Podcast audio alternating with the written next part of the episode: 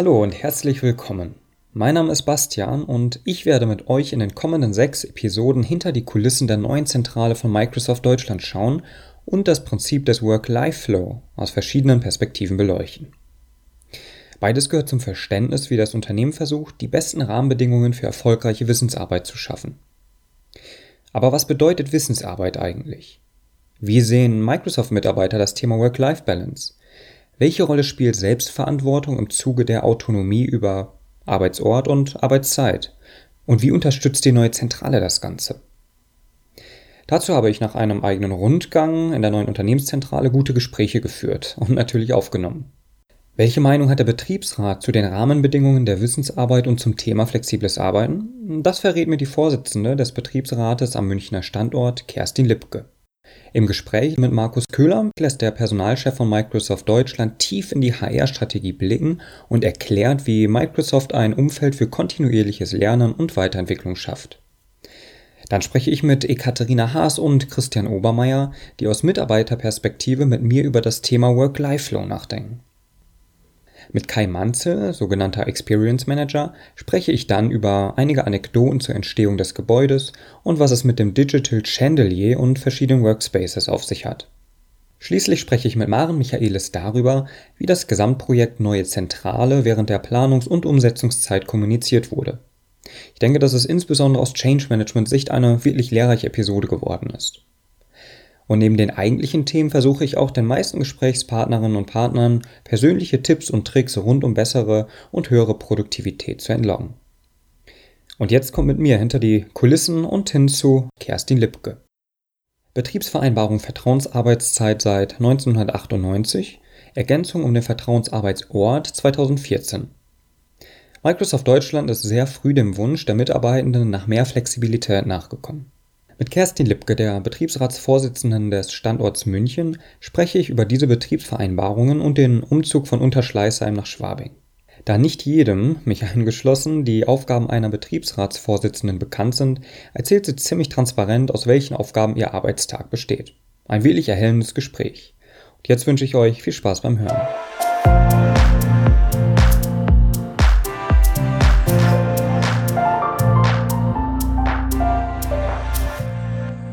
Kerstin Lübke, herzlich willkommen im Podcast. Hallo. Kerstin, du bist Betriebsratsvorsitzende bei Microsoft München. Was machst du den lieben langen Tag? Wer bist du und was machst du? Äh, wer bin ich? Ich habe angefangen ähm, vor 24 Jahren bei Microsoft im Marketing, habe dann diverse Abteilungen des Unternehmens durchlaufen und bin vor sechs Jahren äh, angesprochen worden von der damaligen Betriebsratsvorsitzenden, die aufgehört hat, ob ich nicht einsteigen würde und mir das nicht vorstellen kann. Daraufhin habe ich sehr lange äh, mit mir gerungen und habe diverse Kollegen gefragt, was sie davon halten und ob sie mich da sehen. Und dann habe ich mich entschlossen zu kandidieren. Bin dann in den Betriebsrat vor sechs Jahren und habe dann vor zwei Jahren äh, den nächsten Schritt gemacht, mich aufstellen zu lassen zur Wahl der Vorsitzenden des Münchner Betriebsrates und bin seit zwei Jahren Vorsitzende. Warum hast du mit dir gerungen? Ähm, ich finde, als Betriebsrat muss man ganz bestimmte Fähigkeiten haben. Mhm. Ähm, und da war ich mir nicht sicher, ob ich das mitbringe. Und deswegen habe ich Kollegen gefragt, mit denen ich gut zusammengearbeitet habe. Ähm, da war ich mir mit meinem Eigenbild, ähm, Eigenbild, Fremdbild noch nicht sicher. Und ich habe gewusst, wenn ich das mache, brauche ich sehr viel Leidenschaft und Begeisterung, um das wirklich gut auszufüllen. Ähm, und die hat man nur, wenn einem der Job Spaß macht und wenn man davon überzeugt ist. Und deswegen habe ich erstmal sehr viel Gespräche auch mit den existierenden Betriebsratsmitgliedern geführt ähm, wie ihr Job aussieht, was sie den ganzen Tag machen, welche Fähigkeiten man braucht. Und dann habe ich mich letztendlich entschlossen, den Schritt zu gehen. Wie sieht denn so dein Tag aus? So dein 9 to 5, wenn man es mal ganz äh, altertümlich ausdrücken will. Mhm. Wie sieht mein Tag aus? Ich habe Grundsätzlich muss man sagen, dass der Job des Betriebsrates oder des, gerade auch der Betriebsratsvorsitzenden natürlich eine Menge Gestaltungsfreiraum hat. Jeder lebt diesen Job ein bisschen so aus, wie es, sag ich mal, auch seinen Neigungen entspricht. Jeder kann Schwerpunkte setzen, die einem besonders äh, am Herzen liegen. Bei mir sind das nach wie vor die Einzelgespräche mit Mitarbeitern. Das heißt, ungefähr 70 bis 80 Prozent meines Tages sind äh, Einzelgespräche mit Mitarbeitern, die Fragen haben, die, die Probleme haben, die eine Beratung wollen, die unglücklich sind, ähm, die mir ein Update geben zu ihrer Situation. Ähm, und das macht eigentlich den größten Teil meines Tages aus. Danach kommen Dinge wie Sitzungen, äh, Abstimmungstermine, viel Absprache mit HR, äh, viel ähm, Standortrelevantes, was natürlich jetzt gerade durch mhm. Schwabing und durch den Umzug hierher einen sehr, sehr großen und im Moment größeren Anteil hat. Ähm, ja, dann kommen Teilnahmen äh, am Gesamtbetriebsrat. Ähm, auch da haben wir unsere Sitzungen, auch da haben wir Projekte. Dann ist man in diversen Arbeitsgruppen. Äh, das sind alles eigentlich Bausteine, die äh, normalerweise viel mehr Zeit brauchen würden ähm, aber im Moment ist es bei mir noch so, dass mein Herzblut in der Einzelberatung liegt und deswegen verbringe ich damit immer noch die meiste Zeit. Kann man sich das tatsächlich eher so wie so ein Coaching vorstellen? Schon wirklich fast in Richtung Mitarbeitercoaching? Wenn wir, ja, das stimmt. Wenn wir in, im Unternehmen eine Position hätten, äh, die Coach oder Coaching beinhalten würde, neutrales Coaching, hm. dann wäre sicherlich ein Teil meiner Arbeit obsolet. Da wir das aber nicht haben, kommen Mitarbeiter wirklich mit allen erdenklichen Fragen und Problemen zu uns. 80 Prozent der Zeit ähm, verbringst du echt mit, mit Beratungsgesprächen, der andere Teil viel mit Absprachen und Sitzungen. Und ich würde jetzt gerne schon ein bisschen in Richtung ja, Thema Vertrauensarbeitszeit, Vertrauensarbeitsort gerne kommen. Zwar hatte ich gesehen, ihr habt seit 98 die Betriebsvereinbarung Vertrauensarbeitszeit. Und seit 2014, da kam ja auch viel in der Presse, die Betriebsvereinbarung zum Vertrauensarbeitsort. Mhm. Mich würde mal die Phase dazwischen interessieren. Was mhm. hat sich denn in der Zeit alles so getan? Warum kam der Vertrauensarbeitsort erst 2014 oder schon 2014? Also mhm. was ist da so mhm. passiert? Das ist eine Koinzidenz von mehreren Dingen. Mhm. Äh, 1998, das war ja, da war ich ganz, ganz normale Mitarbeiterin. 1998 gab es die BV zur ähm, Vertrauensarbeitszeit weil man mal eine Regel finden wollte und eine Absprache, wie denn hier im Unternehmen gearbeitet wird. Ja, das Unternehmen war aus den Kinderschuhen raus und war so ein bisschen in, in so einer Sättigungsphase, auch was die Mitarbeiter anging. Und dann kamen natürlich die Familiengründungen hinzu. Äh, da kamen auch schon die ersten Rufe nach Flexibilität. Und dann hieß es, wie arbeiten wir denn hier eigentlich? Ist das 9 bis 18 Uhr? Und wenn ja, haben wir hier eine Kernzeit? Und wie ist es eigentlich? Und dann hat man damals schon versucht, ich sag mal, den kleinsten gemeinsamen Nenner in einer BV zu verankern. Ja, und dann hat man gesagt, okay, es gibt eine Kernarbeitszeit, da sollte man möglichst äh, dann da sein. Ähm, aber man hat schon damals auch versucht, eine gewisse Flexibilität reinzugeben. Deswegen ist die BV von damals relativ allgemein und auch sehr kurz gehalten. Kurze Rückfrage dazu. Also kam der, die Entwicklung zur Betriebsvereinbarung, also war die von den Mitarbeitenden getrieben tatsächlich? Ja, ja, ja. Es kamen damals schon die ersten Fragen nach, ähm, wenn ich jetzt nicht um neun komme, sondern immer erst um zehn. Hm weil mein Kind erst ab neun abgegeben werden kann, zum Beispiel, äh, gibt es dann ein Problem. Und wie sieht das rechtlich aus? Hm. Also es kam durch die, durch die Belegschaft. Hm. In den letzten Jahren habe ich immer so ein Pendel wahrgenommen beim Stichwort Flexibilität von Arbeitszeit, wenn wir mal beim Thema Arbeitszeit bleiben. Hat Vorteile, hat Nachteile. Wo siehst du immer den Hauptdissens und dann irgendwann auch den Konsens, wenn es um Thema Flexibilisierung von Arbeitszeit geht? Ähm, das ist ein zweischneidiges Schwert. Und das muss man auch so anerkennen. Ich glaube, da gibt es nicht die eine und die, an, und die andere Wahrheit. Es ist die, die Wahrheit liegt irgendwo in der Mitte. Ähm, wir wollten darauf eingehen, oder der Betriebsrat damals wollte darauf eingehen, dass sich die Anforderungen oder die Erwartungen an den Arbeitgeber ändern, dass man mehr Flexibilität haben möchte. Ja. Das ist schön, das hat vielen auch sicherlich geholfen, ähm, die andernfalls vielleicht hätten kündigen müssen oder äh, versucht hätten müssen, einen Teilzeitvertrag zu bekommen, was ungleich schwieriger ist, ja, weil sie diese volle Bandbreite von 9 bis 18 Uhr in diesem rigiden Korsett gar nicht mehr leisten konnten aufgrund ihrer Situation. Der Vorteil war die Flexibilität. Der Nachteil ist, ähm, dass der Arbeitgeber natürlich schon auch ein Interesse daran hat zu sagen, und gerade bei Microsoft ist es ja so, und es war damals auch schon so, mir ist das egal, wann du das machst, Hauptsache du machst es. Und da war es natürlich auch schön zu sagen, es macht nichts, wenn du jeden Tag um 16 Uhr dein Kind abholst, wohl wissend, dass derjenige sich dann ja um 20 Uhr nochmal hinsetzt, wenn das Kind im Bett ist. Und genau da liegt die Gefahr. Mhm. Ja? Äh, die, Abends, die Abendstunden, das Wochenende, das sind alles so Dinge, die in den Köpfen der Manager und äh, des Unternehmens natürlich als theoretisch mögliche Arbeitszeit existieren. Mhm. Und dann ist da drin auch die Gefahr. Ist überhaupt mal Schluss? Kann ich sagen, ich mag jetzt nicht mehr, ich mache heute Abend den Rechner nicht mehr an? Und da entsteht ja auch ein Druck. Und dadurch entsteht Stress äh, und eine verstärkte Belastung. Und das ist das Risiko an, diesem, an diesen Modellen. Ja, insbesondere dann, glaube ich, wenn man nicht selbst das Gefühl hat, darüber Kontrolle zu haben. Genau. Jetzt so ein Thema kann ich jetzt relativ leicht sagen, aber wie jetzt zum Beispiel Podcasts, die wir aufnehmen. Ich werde jetzt am Wochenende da den ganzen Sonntag zwölf Stunden wahrscheinlich investieren, das zu produzieren. Es macht aber immens Spaß und ich suche mir den Sonntag aus. Ähm, aber genau das ist, glaube ich, eben wieder dieser Unterschied. Ne? Also wenn ich das Gefühl habe, es wird erwartet von mir, das erzeugt den Stress. Genau. Und der, Stress entsteht natürlich ähm, bei uns, also bei Microsoft im Besonderen dadurch, dass die Arbeit nie weniger wird. Also wir haben früher Phasen gehabt im Unternehmen, da waren das so Wellenbewegungen. Immer gesteuert von der amerikanischen Mutter.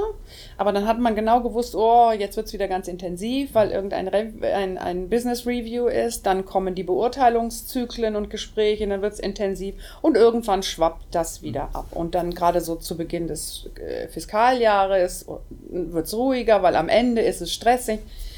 Diese Wellen gibt es in dem Sinne nicht mehr. Wir haben eine permanent hohe Arbeitsbelastung und die Arbeit hört nie auf und wird nie weniger. Dementsprechend ist natürlich die Erwartungshaltung, dementsprechend ist der Druck und dementsprechend schwer ist es, die privaten Auszeiten auch als solche einzuhalten. Und das sorgt für Spannung und für, für, für Stresssymptome bei den Mitarbeitern. Wo oder wie unterstützt jetzt die Betriebsvereinbarung Vertrauensarbeitszeit? Regelt sie auch konkrete Grenzen?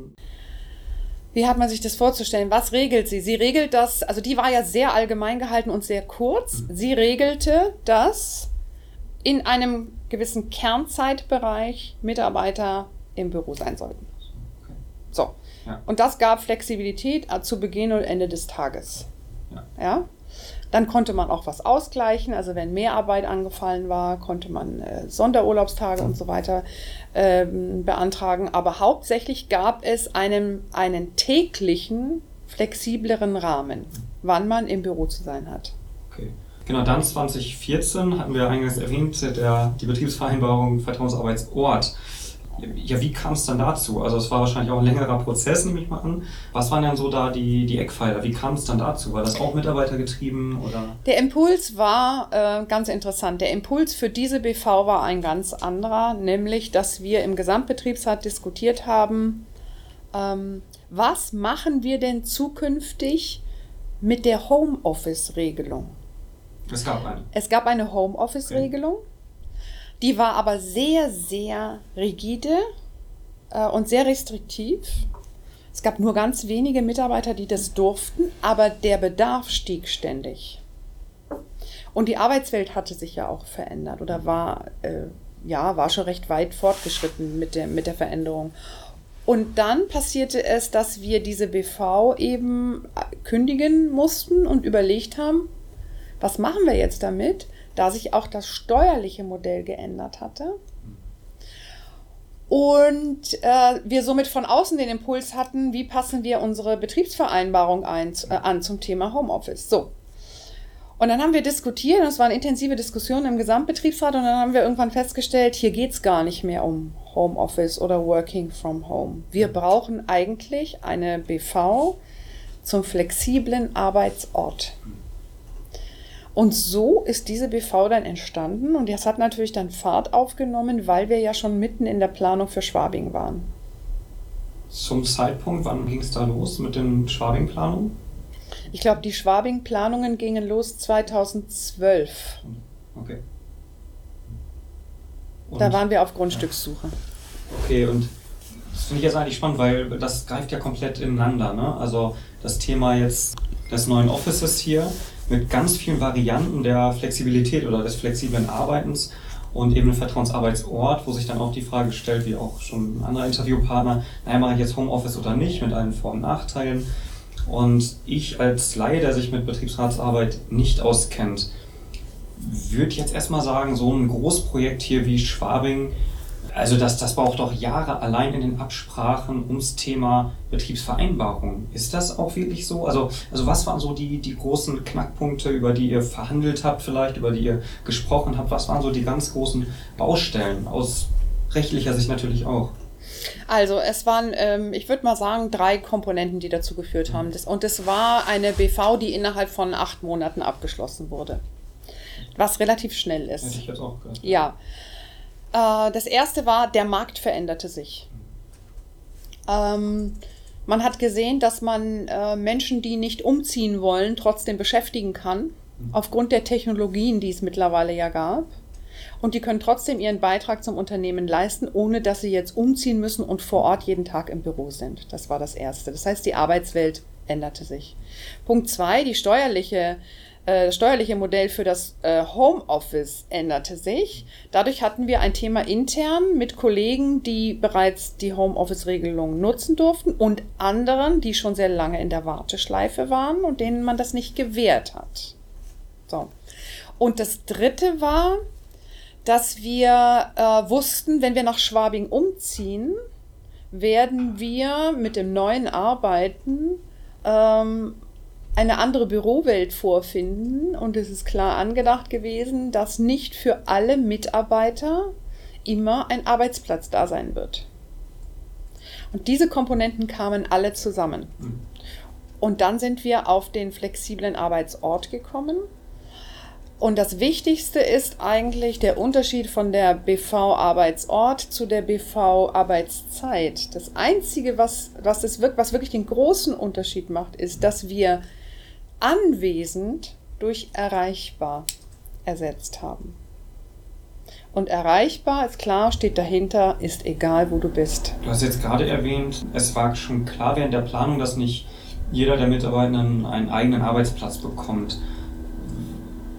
Ist jetzt vielleicht auch erstmal überraschend für jemanden, der vielleicht jetzt ähm, noch nicht in so einem Umfeld je gearbeitet hat. Mhm. War das auch ein Thema dann bei euch, dass das zu diskutieren? Man hätte ja jetzt auch sagen können, vielleicht, nee, das geht ja gar nicht, jeder Mitarbeiter braucht hier einen Platz, basta. Nein, das haben wir nie diskutiert, okay. weil wir ja in einem Unternehmen sind, das ähm, zu 100 Prozent aus Wissensarbeitern besteht. Mhm. Wir haben keine Produktion, keine Fertigung. Ähm, wir haben keine Logistik, wir, also wir haben Logistik, aber in ganz anderen, äh, ganz anderen Situationen. Und bei uns haben wir zu 100 Prozent Wissensarbeiter. Mhm. Wissensarbeiter kennzeichnen sich dadurch, dass sie arbeiten können, wo sie wollen, Sie brauchen eine Technologie, die sie unterstützt, die hatten wir im Haus. Und ansonsten brauchen sie eigentlich keinen festen Arbeitsplatz, an dem sie jeden Tag sein können. Ja, äh, das war die eine Geschichte. Die andere Geschichte war, dass wir über die Jahre festgestellt haben, dass auch im alten Firmensitz in Unterschleißheim, an dem wir 15 Jahre waren, über die Jahre viele Stockwerke fast schon verwaist waren. Und da kamen dann die Kollegen zusammen einmal in der Woche, einmal im Monat, wenn Teammeetings waren. Dann füllte sich das. Und dann gingen alle wieder auseinander zu ihren Kunden oder nach Hause. Ähm, und das Büro war leer. Mhm. Das heißt, wir hatten sehr viel äh, Bürofläche, die ein Großteil der Woche unbenutzt war. Das Ergebnis eigentlich aus allem was du jetzt auch erzählt hast oder auch der Stand, wie es jetzt ist hier mit der neuen Zentrale, würde ich immer gern so als Außenstehender als viele Möglichkeiten, aber auch viele Erwartungen an die Fähigkeit der Selbstverantwortung.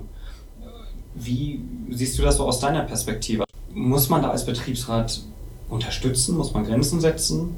Du sprichst teilweise von Coachings, also es scheint ja mindestens mal Gesprächsbedarf zu geben. Ich sehe das Thema sehr differenziert. Wir sind jetzt seit zweieinhalb Monaten hier. Wir hören sehr viel rein in die Mitarbeiter, in die Gespräche, wie es ihnen geht. Das ist im Moment noch eine große Herausforderung. Ja, wir haben hier viele Möglichkeiten. Ja, die meisten finden das äh, neue Büro cool und, und schön und modern und alles neu. Ähm, sind aber auch erstmal zum Teil ein bisschen lost, ja, äh, haben das Thema, dass sie denken, oh Gott, wenn ich jetzt heute so später hinfahre, dann kriege ich ja vielleicht keinen Parkplatz. Das Thema haben wir dann Gott sei Dank lösen können, weil wir einen zweiten Außenparkplatz gemietet haben. Sehr luxuriös. Das haben andere Unternehmen in dieser Nachbarschaft nicht. Ähm, aber wie oft fahre ich rein? Wie lange bleibe ich da? Ach, dann habe ich Stau auf der Rückfahrt, dann fahre ich vielleicht früher oder fahre ich später. Also im Moment empfinde ich die Situation und meinen Betriebsratskollegen geht es genauso ähm, als eher unruhig. Es ist alles noch ein bisschen wie im, Bienen, im Bienenkorb, ähm, weil jeder erstmal einen Rhythmus finden muss. Und dieser mhm. Rhythmus ist unter Umständen anders als der Rhythmus in Unterschleißheim in der alten mhm. Firmenzentrale. Da hatte sich das alles eingespielt, man wusste genau, ähm, an den und den Tagen fahre ich rein und da fahre ich nicht rein und, und jetzt muss ich das alles einspielen. Mhm. Ähm, es gibt viele, die sagen, ich finde das hier alles cool und ich habe wieder Lust und mehr Lust reinzukommen. Es gibt auch Kollegen, die sagen, ja, ich wollte heute reinkommen und ich gehe jetzt wieder nach Hause, weil in meiner Anchor Area, also in dem Bereich, der mir zugewiesen ist, wo ich meine direkten Kollegen finde, habe ich leider keinen Platz mehr gefunden. Ich fahre jetzt wieder nach Hause. Ähm, das ist natürlich alles noch ein bisschen aufgeregt, mhm. sag ich mal. Aber erwartbar, oder? Also bei so einem Großprojekt, einem riesen Umzug, komplett andere ja, Entschuldigung, Arten der Zusammenarbeit, die man ja auch räumlich schafft. Absolut, absolut. Und ich denke mal, dass, ähm, dass der Umzug insgesamt hervorragend gelaufen ist. Ich fand das äh, unglaublich, dass wir am Donnerstagabend aus dem Büro gehen in Unterschleißheim und äh, nichts mitnehmen.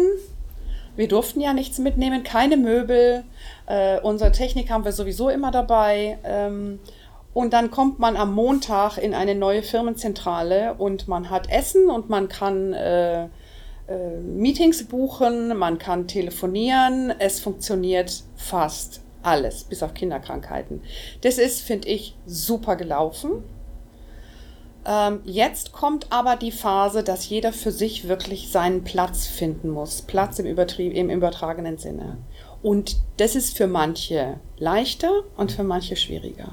Mhm. Und die schwierigeren, die muss man sich genau anschauen, weil die haben im Moment nicht so eine laute Stimme.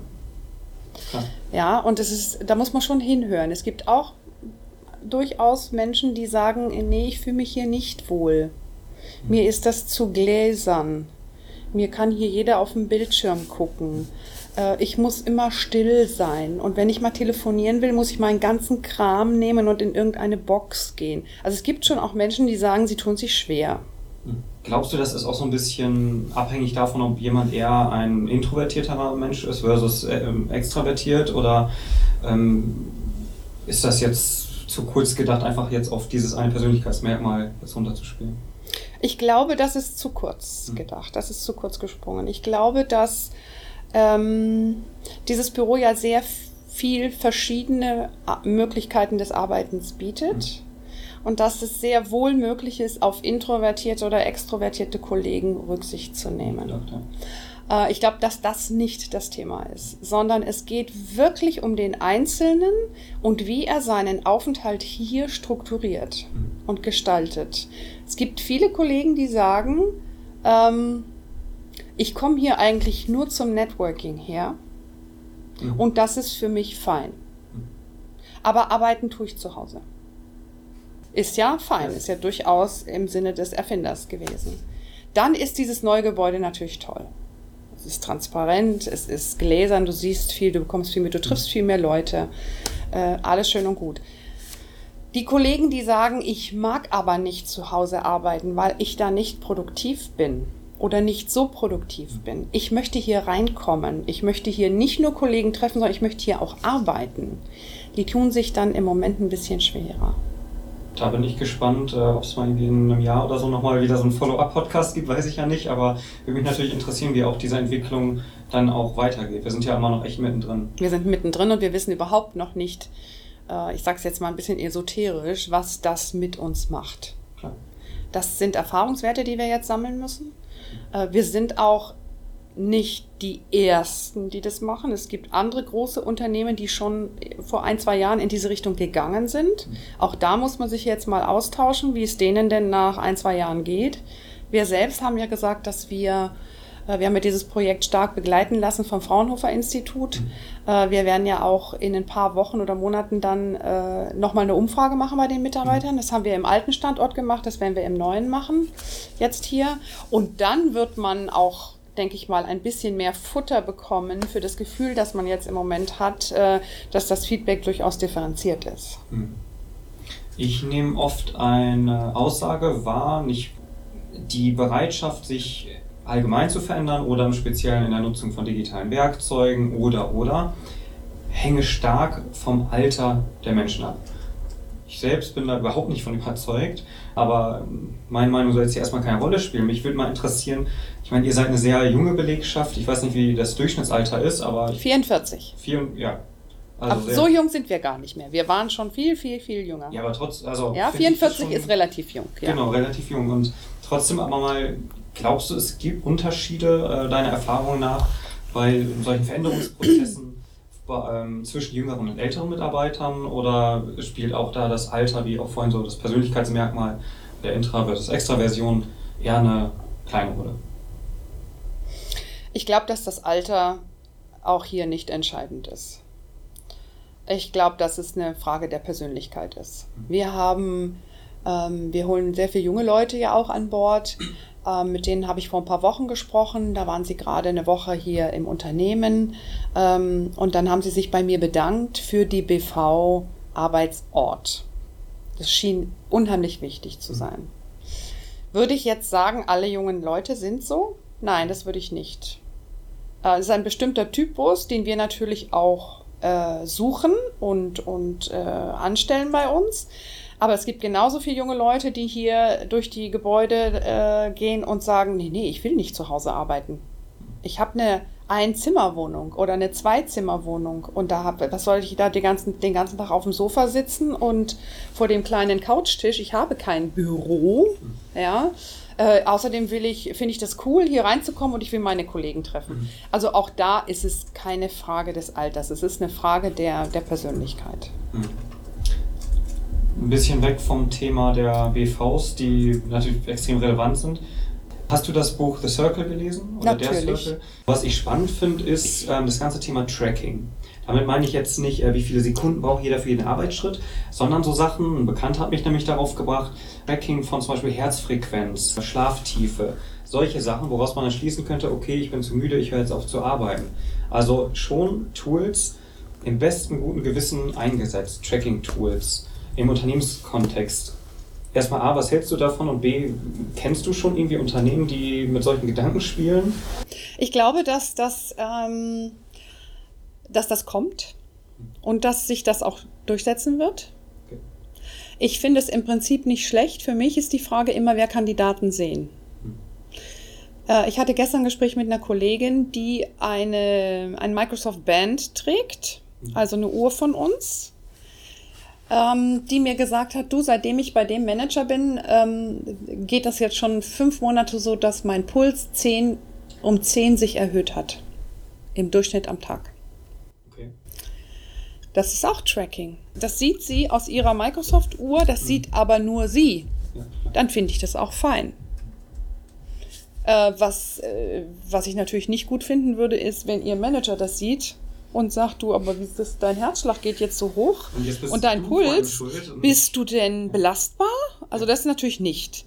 Aber alles, ich sag's mal so, alles, was den Menschen hilft, ähm, ihre Belastbarkeit und ihre Gesundheit nachhaltig im Blick zu halten, finde ich super. Es darf nur nicht auslesbar sein für, äh, fürs Management. Ich weiß nicht, muss ich auch sagen, wie viele äh, andere Zentralen ihr habt jetzt in, in, verschiedenen Ländern, aber jetzt mal eben die, ich kenne jetzt eben Microsoft Deutschland und, und USA. Wie sind denn so im Verständnis darüber, wie zum Beispiel mit Daten, mit eigenen Daten umgegangen wird oder auch mit Vertrauensarbeitszeit? Wo sind da so die Unterschiede? Gibt es da ähm, Unterschiede? Ich nehme an, aber was sind, wie ist da so die Kultur? Das ist eine große Frage. Der erste Punkt ist Beispiel Vertrauensarbeitsort. Mhm. Das hat die Corporation überhaupt nicht interessiert. Mhm. Da sind wir gar nicht weit auseinander. Ähm, Thema Datenschutz und persönliche Daten, mhm. da sind wir äh, in einem permanenten Kampf. Mhm. Da ist der deutsche Datenschutz relativ weit, beziehungsweise es ist gar nicht der deutsche, es ist der europäische Datenschutz. Mhm. Und äh, die Corp hat überhaupt kein Gefühl dafür, noch nicht. Die sind in einem Lernprozess, was hier alles an Daten geschützt werden muss, weil wir sonst nicht gesetzeskonform sind. Ähm, das heißt, wir bekommen haufenweise Tools über den Pazifik gesch geschippert, die dann freudig hier eingeführt werden, bis jemandem einfällt, oh, vielleicht hätten wir den Betriebsrat äh, fragen müssen und dann wird die Hälfte dieser Tools erstmal wieder gestoppt, weil die Verrechtung und die Verlinkung nicht stimmt. Ähm, das sind so, glaube ich, die Beispiele, wo es am extremsten ist. Es gibt Dinge, die, die sind identisch, da wüsste man noch nicht mal, ob man jetzt gerade hier ist oder in Redmond. Hm. Und dann gibt es aber auch wirklich ganz, ganz große kulturelle Unterschiede. Vor allem in der Zusammenarbeit. Vor allen Dingen in der Zusammenarbeit, ja. ja. Wie ist denn mh, mm, die Nachfrage der Mitarbeitenden eben nach mehr Freiheit? Was die Zeit angeht, was den Arbeitsort angeht. Gibt es da Unterschiede? Also wir sind ja immer es gibt, ich, ich möchte dazu jetzt eine schöne Geschichte erzählen. Bitte. Arbeitszeit, Flexibilität, Arbeitsort.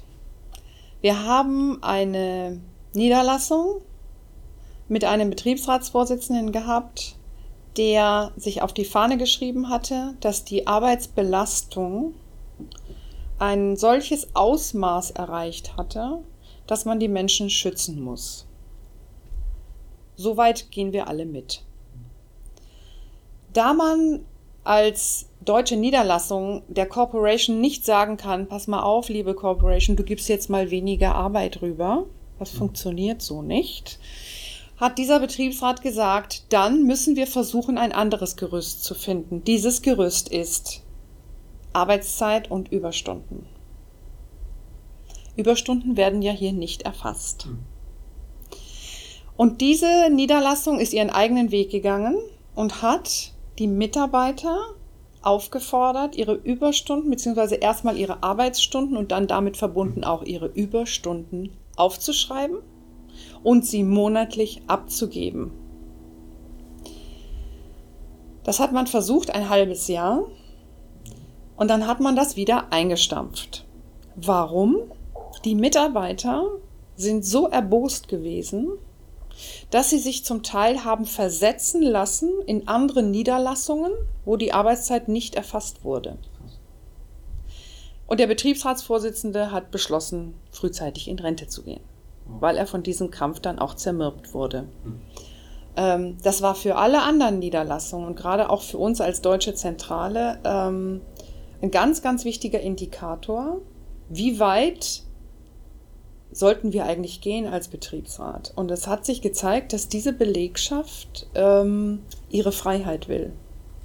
Und wenn die Freiheit heißt mehr Arbeit, dann haben sie das in Kauf genommen und sie wollen sich auf keinen Fall durch irgendein Gerüst äh, einschränken lassen.